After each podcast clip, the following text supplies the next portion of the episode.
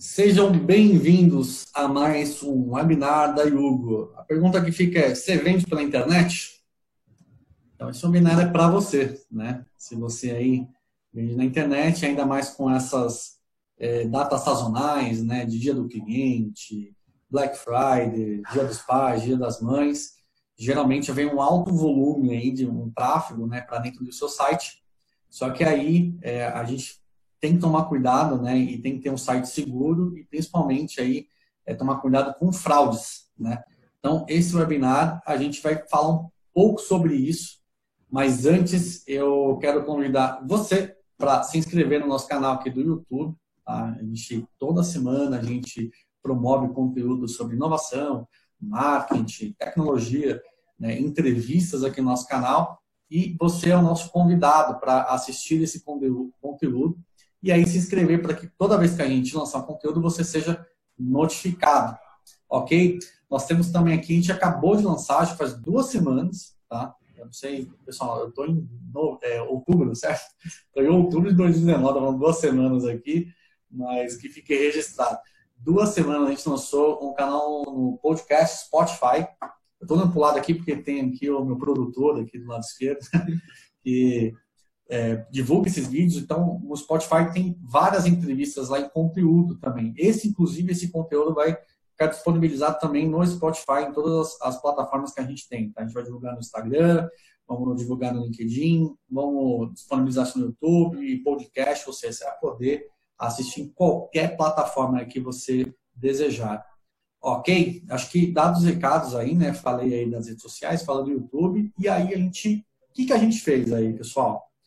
É, Para falar de um tema de fraude, né, é, desse tema em que é, mexe com a cabeça do, do, empreendedor, né, a gente falou, cara, vamos chamar então um especialista, né? Então, quem a gente convidou aqui? A gente convidou o Felipe, ele é Head Marketing e Comunicação da Conduto, e é esse cara aí que pô, tá todo dia vendo isso, né, acompanhando o mercado, que vai falar um pouco para a gente aí de como a gente pode lidar com essas situações aí de, de fraude. Então, para você que quer ouvir sobre prevenção à fraude no e-commerce, seja bem-vindo a este webinar.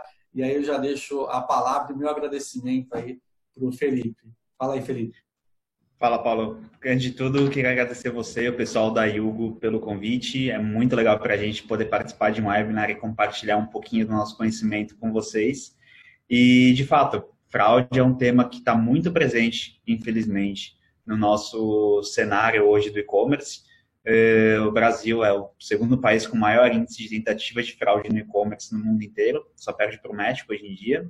E só que a gente vê muita gente com medo de falar de fraude. Fraude é um assunto que o pessoal gosta de jogar para debaixo do tapete lá, e a gente prega aqui na conduta que não. A gente tem que trazer o assunto mais à tona porque quanto mais a gente compartilha o assunto, quanto mais a gente troca conhecimento com o mercado e ouve as dúvidas do mercado, mais a gente consegue se preparar.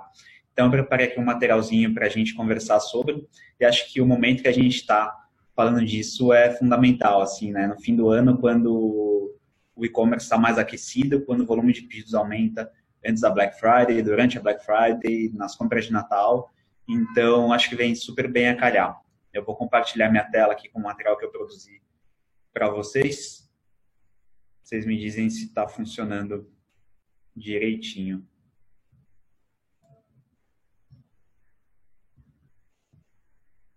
Vamos ver.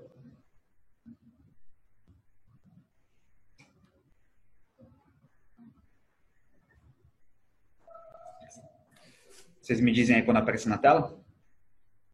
Olha, para mim está aparecendo, agora está. Apareceu? Ok.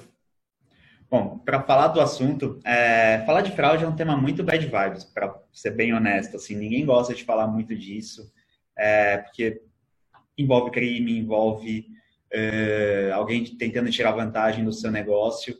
Então, decidi trazer um outro mote aqui para falar um pouquinho de cinema. Eu gosto muito de cinema, assim, eu vim do jornalismo, então gosto dessa parte mais artística.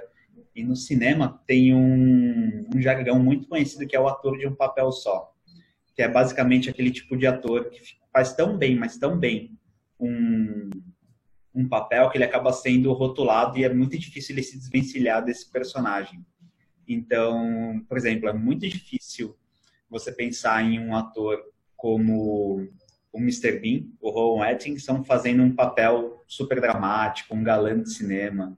Ou então, Macaulay Culkin, por exemplo, ficou muito marcado pelo, pelos personagens dele quando era ainda criança e depois não conseguiu explodir como um grande ator na vida adulta. E tem um caso muito emblemático também de um outro ator no, no seriado, na parte do cinema da TV norte-americana, que é o Brian Cranston, e ele era muito ligado a um personagem que ele fazia num seriado que chamava Malcolm in the Middle. Era uma comédia ali meio água com açúcar, sobre a família tradicional dos Estados Unidos, e ele era tinha um, uma temática meio bonachona, assim, ele era meio um pai bobalhão, meio Homer Simpson, e ele era muito estigmatizado por esse, por esse papel. E falaram que era muito difícil que ele conseguisse superar esse papel. E ele traz um pouco assim do que eu trago sobre o antifraude, que é basicamente um ator que ele acaba sendo mal necessário, tipo, naquele papel. Ele não fazia o papel mais incrível do mundo, não era o que mais exigia dele, mas ele fazia ali o seu papel. É, o antifraude basicamente é visto hoje também como um mal necessário, muitas vezes, no, por um lojista, porque ele acaba sendo mais uma despesa, mais uma linha ali no seu DRE, que já tem tantas linhas ali de impostos, fornecedores, ferramentas, custos fixos, custos operacionais, né? E muitas vezes as pessoas que estão entrando agora no e-commerce acham que o antifraude é uma ferramenta não tão essencial para um negócio, que é só um sistema que você tem que ter ali porque às vezes a sua operadora de cartão, seu meio de pagamento, seu intermediador exige que você tenha uma conexão com o antifraude. Mas isso, quando entrei no mercado de meio de pagamento lá em 2015, isso estava muito atrelado, assim, era muito verdadeiro. De um, dois anos para cá, a gente vem notando uma mudança nesse, nesse cenário, que foi mais ou menos o que aconteceu com esse ator. Não sei se vocês já reconheceram de onde ele é. Ele conseguiu romper a barreira do ator de um papel só e conseguiu fazer um outro papel que foi muito mais marcante para a carreira dele, para a TV mundial, que ele virou o Walter White do Breaking Bad. É o mesmo ator, só que um personagem muito mais profundo em uma das melhores séries que, que já foram produzidas, segundo eu mesmo. É, e não que o antifraude hoje seja um, um drug dealer, mas o antifraude hoje é, uma, é um personagem muito mais complexo no cenário do e-commerce, que ele deixou de ser um mal necessário para virar um fornecedor estratégico de um negócio. Ele vai ajudar a loja virtual ou o, o seu negócio, às vezes, o, o emissor de pagamentos, até uma redução de prejuízos. E não só isso, ele vai também trabalhar para aumentar a conversão. Ele não vai ser só uma ferramenta que vai trabalhar para barrar fraudes. Então a gente vê um pouco dessa de como o jogo está mudando no cenário de combate a fraudes. É, como eu falei no comecinho dessa transmissão, ah, o Brasil ele é o segundo maior com mais índice de tentativa de fraude em pagamentos digitais no mundo. É, no primeiro semestre desse ano, a, a taxa de tentativas de fraude estava em 2,88%, mais ou menos. É, isso é quase metade do México. No México chega a superar 5% de taxa de tentativa. E são taxas de tentativa, não necessariamente fraudes efetivas. Né? A maior parte dessas tentativas é barrada pelo meio de pagamento, pelo intermediador, pela plataforma e principalmente pelo sistema antifraude, né?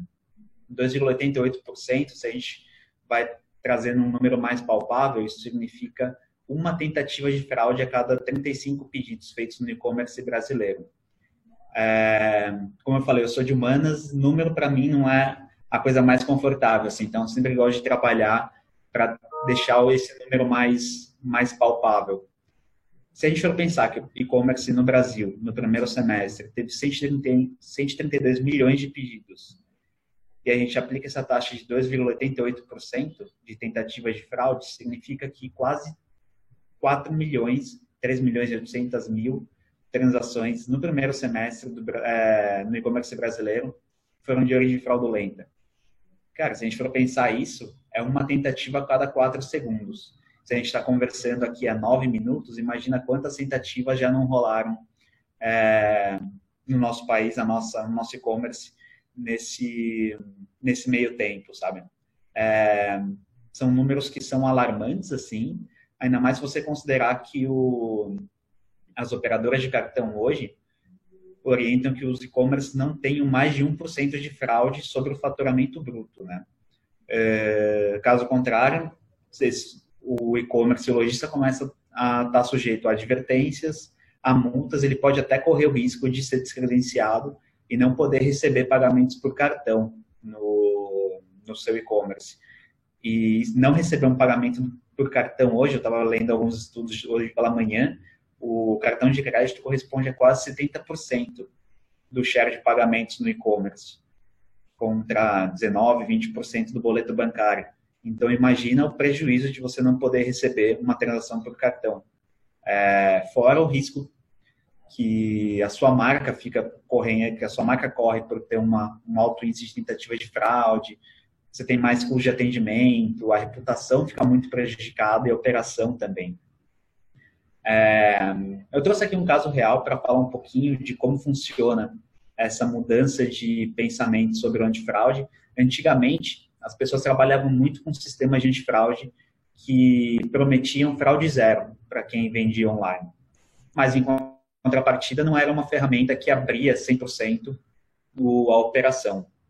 É, então, eu contratava um sistema, contratava um, uma ferramenta que ia gerenciar os pagamentos para mim, ia analisar, ia uh, aprovar e negar os pagamentos de acordo com, com o interesse da própria ferramenta. Uh, a gente conheceu um empreendedor faz uns dois, três anos que ele tinha aberto um e-commerce cosméticos masculinos, que era um e-commerce que vinha super bem e tinha ali mais ou menos 1.600 pedidos por mês, num ticket médio de 250 reais, ele pagava em média 2,5% de cada pedido para o antifraude. Em troca disso, ele tinha fraude zero. O resultado dele, basicamente, em números arredondados, era um faturamento bruto de aproximadamente 400 mil reais por mês. Ele pagava o antifraude 10 mil reais por mês. Então, ele tinha um faturamento pós-antifraude, que é uma, um termo que a gente chama aqui na conduta, é, de 390 mil reais por mês. É, é um resultado interessante e basicamente ele não tinha problemas com fraude. Ele não não via o que acontecia também na operação dele, mas o resultado dele estava tava funcionando bem. O problema é que depois de alguns meses é, ele começou a ouvir algumas reclamações de clientes de mais tempo, clientes mais antigos que não conseguiam comprar porque ou tinham trocado o cartão ou estavam tentando enviar alguma compra de presente para alguém ou tinham mudado de endereço ou seja, alguma coisa tinha mudado. E alguns outros novos clientes não conseguiam comprar com ele porque o pagamento não era aprovado ou havia alguma demora muito grande para essa aprovação. Ele começou a ter muito custo com atendimento, começou a ter muito problemas, muitos problemas em relação a isso. A operação dele ficou muito mais turbulenta. E ele conversou com algumas pessoas do mercado e falaram que talvez ele poderia estar com um problema relacionado ao antifraude dele e protegido em relação a isso, estou bem coberto. E aí falaram, não, tenta testar uma nova, uma nova ferramenta. Essa nova ferramenta mostrou para ele que, na verdade, ele não tinha 1.600 pedidos por mês. Ele tinha 2.000 pedidos por mês e era possível, em cima desses 2.000, ter uma taxa de aprovação de 98%. Antes ele tinha 1.600, significava que ele tinha uma taxa de aprovação de 80% apenas.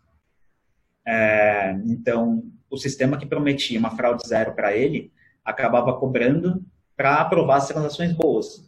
É, e não fazia muito esforço em verificar se as minimamente suspeitas eram de origem fraudulenta ou não, porque isso demandaria um custo maior para o sistema antifraude.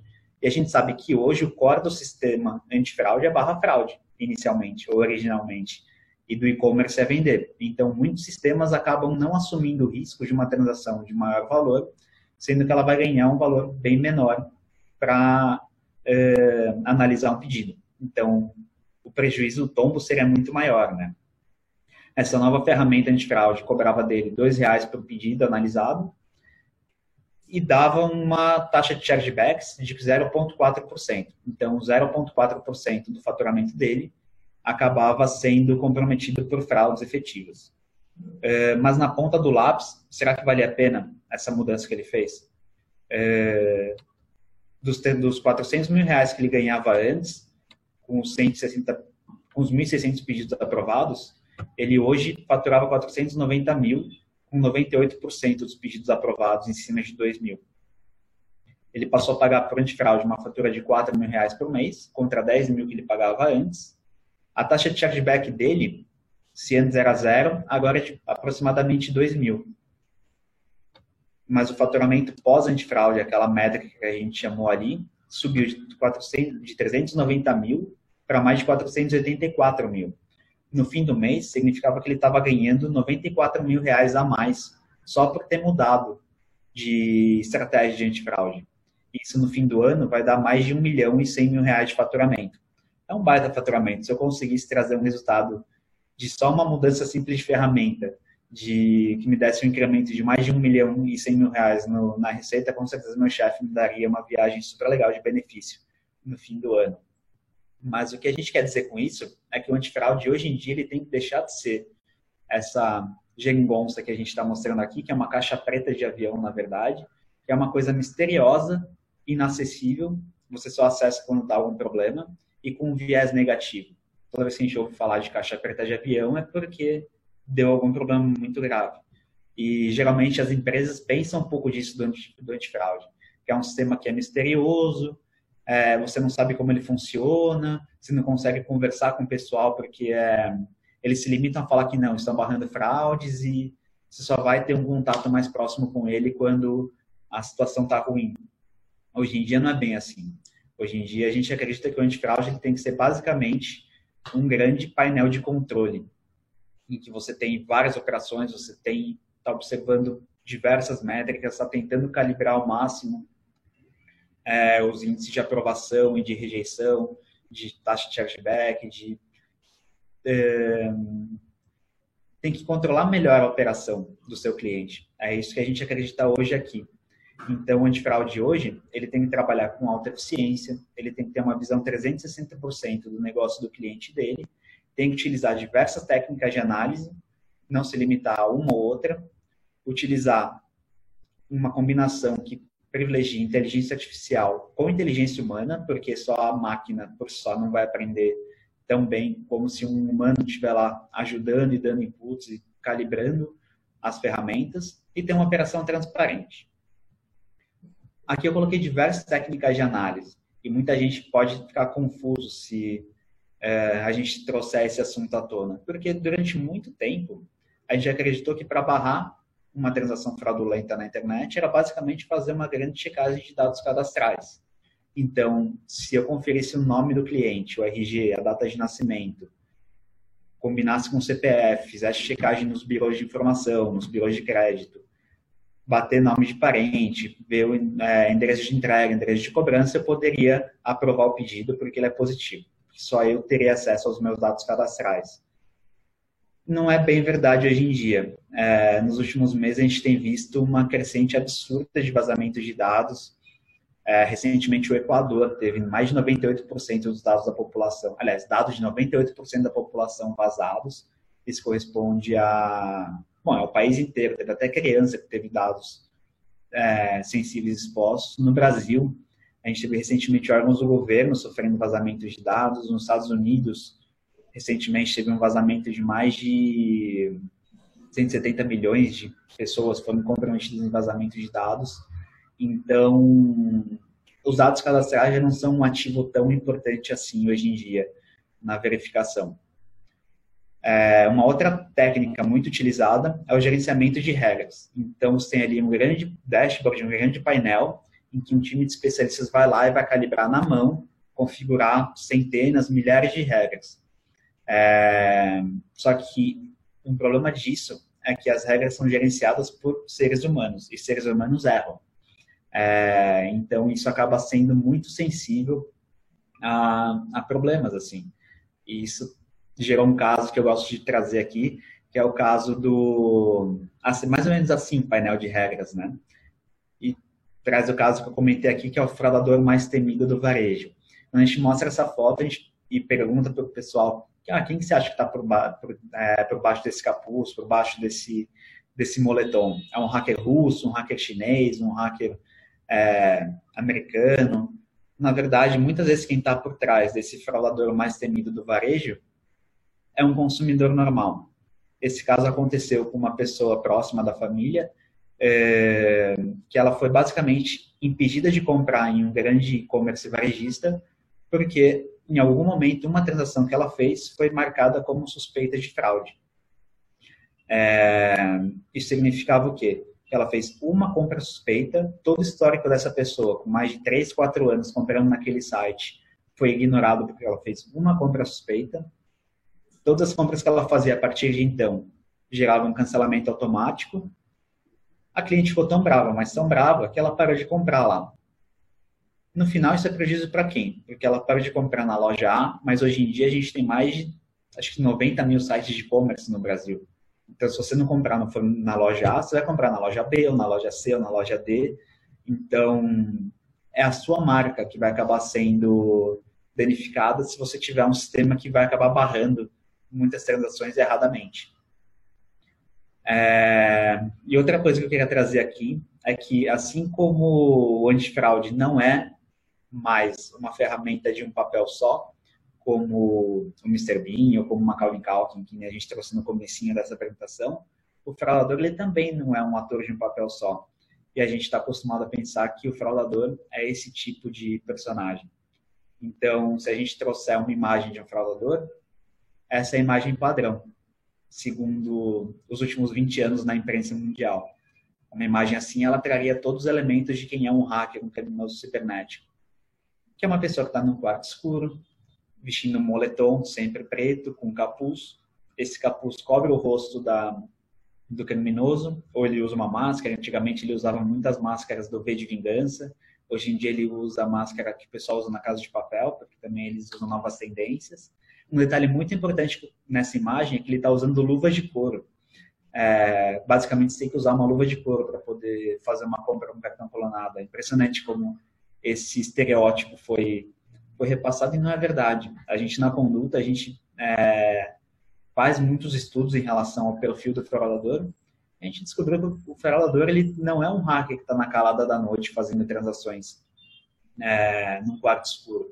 Ele tem uma profissão, é, a fraude é a profissão dele, na verdade. Então, ele está lá das 8 da manhã às 8 da noite, fazendo compra, fazendo pedidos é, para revender. Então, nessas épocas de grande promoção, como Black Friday, é, é notável como aumenta o número de tentativas de fraude em bens de fácil revenda. Então, smartphones, eletrônicos em geral, passagens aéreas, passagens rodoviárias, é, esse tipo de produto, esse tipo você, de, de bem que você consegue revender e tem muita gente querendo comprar. É, justamente por ser o fraudador hoje uma pessoa normal que tem um pico de compra às 8 da noite, 9 da noite, assim como o e-commerce, a gente acredita que você não pode basicamente se limitar a um dado cadastral ou a uma regra para barrar uma transação. A gente hoje acredita em uma alta eficiência é, combinada com eficiência e transparência e duas tecnologias que a gente usa hoje muito no, no mercado, que são o comportamento de navegação e a inteligência artificial.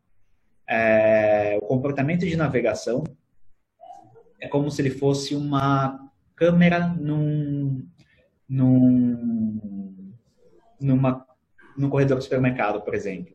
Então, você vê se o cliente está é, tá colocando as compras no carrinho, se ele está se ele entrou com uma, uma aparência suspeita e está colocando alguma, algum item dentro do moletom, por exemplo.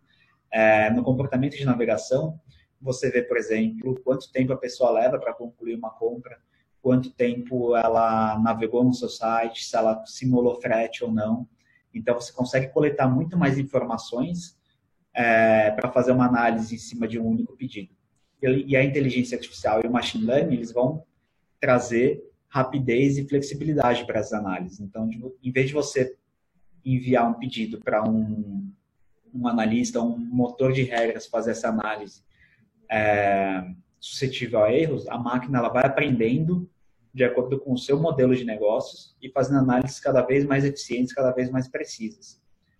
É, no marketing, basicamente, a gente usa isso. A gente que trabalha com marketing, o Paulo e eu, a gente sabe o comportamento de navegação no site disse o cliente tem, tem propensão a comprar e se, se ele comprou o item A, ele pode comprar o item B e C também. Então, a gente pensa que no mercado de combate à fraude, prevenção à fraude, que o tempo que a pessoa passa em um site, a maneira como ela navega na internet, também diz muito sobre ela em relação à prevenção de fraude. Alguns dados que a gente captura, por exemplo, com esse comportamento de navegação, é ver se a pessoa comparou preços, se ela simulou frete, quanto tempo ela passou na página de pagamentos. Um dado muito bacana que é muito utilizado hoje no mercado é se a pessoa copiou e colou os dados pessoais na página de pagamento, como a data de nascimento. Eu, por exemplo, nunca copiei e colei a minha data de nascimento. Quando eu vejo para colocar o campo de, da, do dia em que eu nasci, eu acho muito mais fácil digitar 220488 do que copiar uma planilha e colar lá, sabe? Ou então o número do meu cartão de crédito. Será que eu vou lá e digito o número do meu cartão ou eu copio de uma planilha e colo, sabe? Tudo, tudo isso são indicadores que vão ajudar o modelo de risco a tomar uma decisão mais precisa sobre um pedido.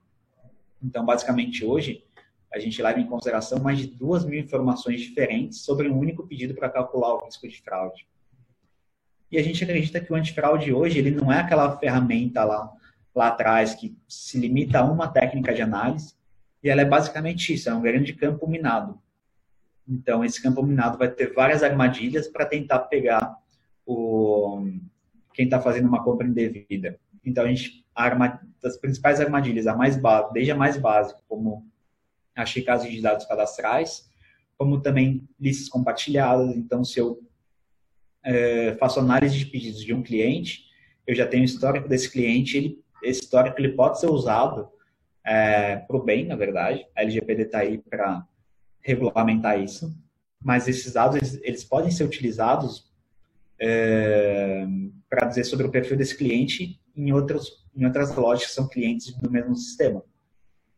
O fingerprint, que é basicamente uma identidade, uma impressão digital, traduzindo literalmente assim, de um, um dispositivo. Então, o meu telefone celular ele tem uma identidade, o meu computador tem outra identidade. O computador do Paulo, o seu computador que, tá, usa, que você está usando para ver esse webinar, cada um tem uma identidade diferente, tem uma marquinha ali que você consegue tornar único. Tem alguns problemas no fingerprint hoje em dia, como colisão, quando tem computadores e dispositivos muito parecidos, e tem também algumas ferramentas que é, criminosos usam que conseguem simular o fingerprint. Então, o fingerprint ele tem que ser mais um ingrediente nessa análise e não o único ingrediente, né? Então, comportamento de navegação, como eu disse aqui, a inteligência artificial, outras features eficientes que sejam capazes de ajudar o seu negócio, uma equipe treinada, e com tudo isso, a gente consegue fazer que o seu cliente bom navegue é, tranquilamente pelo seu site e o fraudador ele vai cair em alguma dessas armadilhas e vai ser pego. É, mas o que eu quero trazer aqui, basicamente, é o novo papel do sistema antifraude, que ele deixa de ser aquele ator de um papel só ele deixa de ser só um sistema que vai barrar fraudes e vai ser um sistema que vai otimizar a conversão, vai fazer você ter mais vendas. Não vai ser um sistema anti-vendas. Afinal, é um sistema anti-fraude, não anti-venda. É, ele vai deixar de ser um custo inevitável para um lojista e ele vai ser um diferencial estratégico, que vai ajudar em um aumento de faturamento. Ele vai deixar de ser aquela caixa preta, aquele sistema excêntrico e vai ser um sistema mais transparente, vai ser um grande parceiro do seu negócio. É, e numa época como Black Friday, nessas épocas de alta sazonalidade, acho que é o que todo e-commerce precisa. Basicamente era isso que eu vim trazer aqui para vocês, então se tiverem qualquer dúvida, fiquem à disposição. É, a gente adora conversar, a gente adora debater, então é, fiquem à vontade, espero que vocês tenham gostado também. Se vocês tiverem alguma pergunta, Paulo, o pessoal da Yugo, Na vou. Estava aqui esperando aí ser, é, conteúdo, conteúdo primeiro muito interessante, né?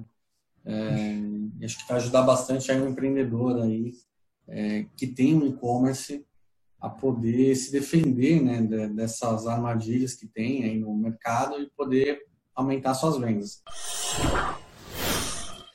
É isso aí, Felipe. E aí, é, dando continuidade, eu queria entender de vocês é, qual que é, é, a diferença, porque assim, eu, eu sei que muitos meios de pagamentos ele já vem com antifraude é, integrado, né? É, e aí existe outros meios de pagamentos que você pode escolher um, um, um ter a liberdade de, escolher um outro antifraude. Para você, qual que é, existe para a conduta uma diferença em sentido de é, formato comercial? É uma coisa integrado, outra coisa é contratar fora? O que, que é mais benefício? Uh, sim, realmente tem essas duas opções e varia muito também de acordo com a estratégia do lojista. Então, por exemplo, uh, às vezes você tem uma operação menor ou não tem, não faz parte da sua estratégia hoje ainda, ter uma equipe interna de revisão ou ter uma, um formato mais parrudo para fazer uma análise de pedidos, vale a pena você usar as soluções que já estão integradas no seu meio de pagamento. Então, tem muitas empresas que já têm ali um formato embutido. Tem outras que acaba sendo mais vantajoso você separar essas duas operações. Você pode usar soluções que estão integradas com seu meio de pagamento ou contratar soluções à parte e gerenciar melhor e ver o que faz mais sentido para você. Mas o que a gente normalmente fala, que de acordo com o tamanho da operação, quanto maior a operação, mais vantajoso vai ficar o contrato à parte com o, com o antifraude. Até porque aí o relacionamento muda muitas vezes com, com a solução antifraude, você consegue conversar diretamente com o fornecedor e definir melhor a sua estratégia. Mas aí depende muito de cada de cada momento que a, que a loja está vivendo, que o negócio está vivendo. Não, legal. Uma outra pergunta que, que eu faço é em relação a, a custo também, né, para a contratação de antifraude. Eu sei que alguns segmentos eles acabam tendo um pouco mais de risco do que outros, né? É, isso muda na hora de contratar? É um formato padrão de vocês? É uma tabela? Ou vocês acabam olhando também o segmento desse, dessa empresa? Não, a gente olha também, até porque para a gente influencia diretamente no quanto conservador a gente pode ser em relação à análise. Então, vamos supor que seja o mesmo produto que a gente esteja vendendo, a gente tem um produto aqui dentro da Conduto de apenas coragem automática ou de revisão completa, para gestão completa do, da análise de risco de cada cliente. Se você está mandando para a gente um pedido, um, um pedido de uma categoria mais suspeita, com maior liquidez, como por exemplo um iPhone 11, é, o risco é muito maior, a chance de ser fraude é muito maior. A gente estava vendo recentemente que na última Black Friday, por exemplo, o índice de tentativas de fraude em eletrônicos, por exemplo, foi de 11%. Então, um a cada 10 pedidos praticamente. Então, a gente tem que fazer uma análise muito mais precisa, tem que fazer, tem vários níveis de análise, uh, a gente mobiliza mais equipe para ficar de olho nessa, nessa operação. O monitoramento é muito mais minucioso, então o custo também acaba sendo maior. Mas se você tem um, um produto de menor liquidez, como por exemplo roupa infantil, roupa de bebê, por exemplo, o risco é mais, é mais baixo, assim, é mais, é, tem menos chance de ser um, ser um fraudador ali tentando comprar aquele produto. Então a gente consegue ter uma melhor operação, uma melhor performance em relação a menos equipe expendida, sabe? o nível de risco é menor. Então a gente acaba colocando isso na ponta do lápis também. Show de bola. Bom, pessoal, vai acabando aqui o nosso webinar. Quero agradecer a Felipe da Conduto pelo excelente conteúdo que trouxe para a gente. E deixar aí, Felipe, para você aí, é, o, como é que as pessoas possam, podem encontrar vocês, né, os seus canais de comunicação, se puder falar para a gente. A gente adora compartilhar conteúdo, não sei se vocês conseguiram perceber como a gente se empenha nessa parte de fazer palestras, fazer artigo, fazer webinars. Para a gente é muito legal estar do lado de um parceiro como a Yugo. E o nosso blog, blog.conduto.com, tem um monte de artigo, tem quiz, tem notícias, a gente faz uma cobertura bastante completa sobre o o submundo da fraude, o mercado de meio de pagamento. A gente é muito ativo nessa questão. Então, sempre que você quiser aprender ou quiser compartilhar conteúdo com a sua equipe, quiser treinar pessoas, tem muita empresa que treina pessoas usando artigos do nosso, do nosso blog, está super convidado. No nosso blog também tem uma seção de materiais gratuitos que ali você consegue ver cases de sucesso, consegue ver relatórios exclusivos que a gente publica, outras palestras que a gente já fez pelo Brasil afora. Então, fiquem à vontade a gente está de portas abertas. Se vocês quiserem algum contato comercial também, a gente também está disponível no site conduto.com. Clica ali para falar com a gente. A gente já encaminha diretamente para o nosso time comercial. Show de bola. Quero mais uma vez agradecer vocês aí pelo conteúdo, pelo tempo. Agradecer você também que eh, assistiu esse conteúdo até agora. Tenho certeza que acrescentou muito, porque foi um conteúdo bem enriquecedor. Convidar você também para se inscrever nos nossos canais de rede social. Se você está vendo pelo YouTube, vai lá e clique aí no se inscrever, clique no sininho também para você ser notificado sempre quando surgir um novo conteúdo. Nós também temos nosso canal também no Spotify. Se você estiver ouvindo também, espero que você tenha aproveitado esse conteúdo, se inscreva lá também. E até o próximo webinar. E deixando aqui um, um recadinho especial para o pessoal. Se tiverem dúvidas também sobre esse webinar, pode colocar aqui no descritivo do YouTube, tá? Ou nas redes sociais que vocês nos verem, que a gente vai tentar responder a todos, beleza? Até o próximo webinar e muito obrigado. Tchau, tchau.